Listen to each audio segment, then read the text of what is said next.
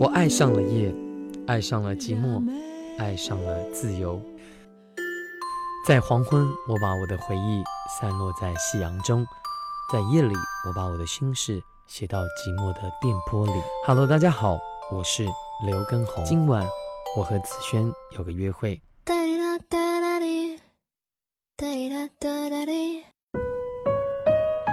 前几天我在网上看到一个调查，调查九五后的婚姻观，在很多影响婚姻的因素中，大家选择最多的一条呢，就是三观一致。也就是说，现在的年轻人在感情里更看重三观一致，而那些外表啊、学历啊，反倒不那么重要了。刚经历爱情的年纪，我们对自己的爱情做好了完美的规划。我男朋友呢，要高大帅气，要对我特别温柔，要有很体面的工作，最好家庭条件再好一点。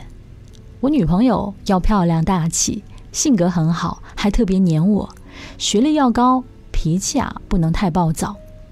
实际我能理解，你的感情珍贵，只能在无法回头的年纪里全身心的爱一个人。于是，你对自己的爱情有一些向往和要求，也是正常的。只是，当我们褪下裹挟在爱情表面的外衣，当我和你的生活不再只是风花雪月，而要一起柴米油盐，那些曾经你觉得很重要的因素，并没有解决你们之间逐渐出现的问题，也没有让你们出现裂缝的感情弥合。他长得高大帅气，在吵架的时候，你依旧不想多看他一眼。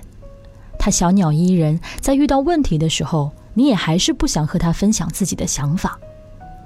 那些日子，我的朋友老毛和苏雅离婚了。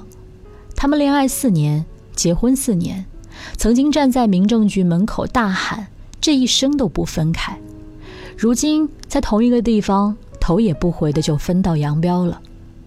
离婚后有一天，老毛来找我聊天，我跟他说，知道他和苏雅离婚很惋惜。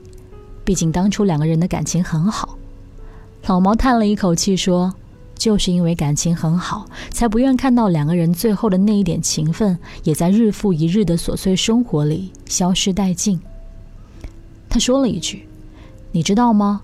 我和苏雅很长时间不说话，每天回家，大家在一张饭桌上自己吃自己碗里的饭，看着自己的手机，有时候我们家整晚都是无尽的沉默。”我不知道该和他如何分享我这一天的疲惫和压力。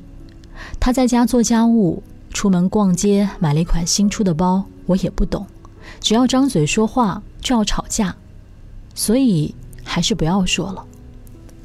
那些谈不下去的恋人，并非一开始感情基础不牢靠；那些选择离婚的夫妻，也不是结婚前看走眼选错了人，他们也曾恩爱甜蜜，他们也曾海誓山盟。只是命运给每个人的人生都做好了安排。那些本来毫无关系，只是后来结伴前行的人，要想不分开，就要步伐一致，要速度相当，要在困难来临的时候相互扶持。比起手拉手走完一生，选择放弃，各奔东西，实际来的更容易一些。慢慢的，你会发现，感情里有时也像是一个竞赛场。你需要一个旗鼓相当的队友，来和你争先恐后的度过人生的不如意，来帮助你完成曾经的愿望。他是能时刻站在你身边给你鼓舞的人，他是能听懂你苦涩的自我抱怨后给你恰好安慰的人。人生的本质就是不断的探求生命的内核和外延，所以我们需要的是一个和你想法相似、你们彼此认同的同伴。只有这样。你们的路才能走得更远、更久。苏雅结婚后做了家庭主妇，有时候在网上自己卖点东西，挣几个零花钱。她和天天在外跑业务、到处出差见高手的老毛不一样。他们以为结婚意味着两个人生活更加紧密，从此形影不离。没想到婚姻反而将他们从彼此的生命里逐渐拉出来。在我看来，婚姻从来不是爱情的保障，因为让你们决定和眼前的这个人走完一生的，绝对不是你们的婚姻关系，而是在这段关系里更深层次的认同感。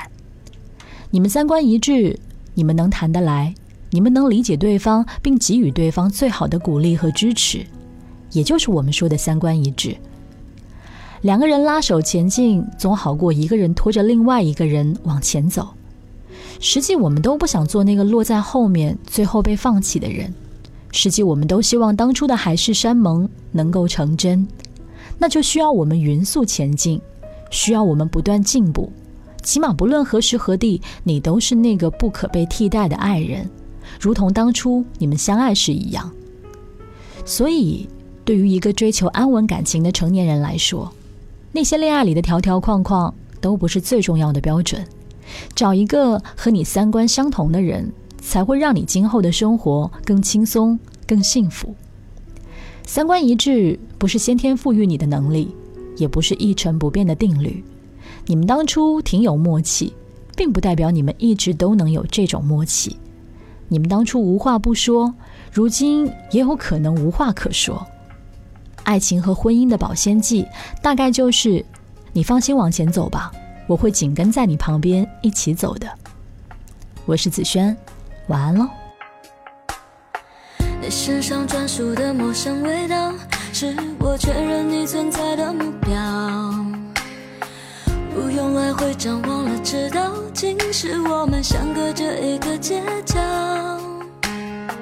这么久了，还是可以看到，感觉得到你对我的重要。不会被天黑天亮打扰，你每一次的温柔我都想炫耀。我们绕了这么一圈才遇到，我比谁都更明白你的重要。这么久了我就决定了，决定了你的。手我握了不会放掉，我们绕了这么一圈才遇到，我答应自己不再庸人自扰，因为我，只要你的肩膀依然让我靠，你身上专属的陌生味道，是我确认你存在的目标。不用来回张望了，知道竟是我们相隔着一个街角。这么久了，我还是可以看到、感觉得到你对我的重要。不会被天黑